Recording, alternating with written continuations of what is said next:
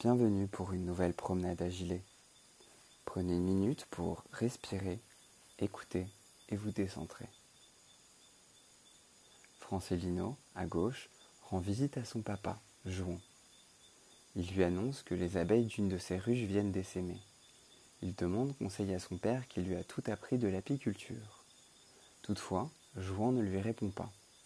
Un peu plus tôt, il a reproché à son fils de ne pas assez lui rendre visite il décide de finalement rompre le silence pour lui raconter un conte traditionnel lomouais. Il était une fois des jeunes d'une communauté qui décidèrent de renier leurs parents pour partir s'installer dans un nouveau village sans eux. L'un d'eux, qui ne voulait pas quitter ses aînés, prit son père avec lui et le cacha dans une forêt voisine.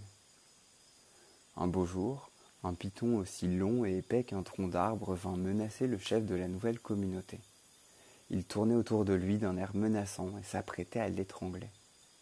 Personne ne savait quoi faire. Ils avaient tous trop peur de l'imposant reptile. Le jeune partit chercher son père pour lui demander conseil. Ce dernier accourut près du haut-vent où le chef était prisonnier, sur le point de se faire étouffer. Il lança des grenouilles, des poissons frétillants au serpent, qui immédiatement déchira son étreinte. Le vieil homme savait que le python était friand de batraciens et qu'il ne pourrait y résister. Les enfants se rendirent alors compte de l'importance de la sagesse de leurs aînés.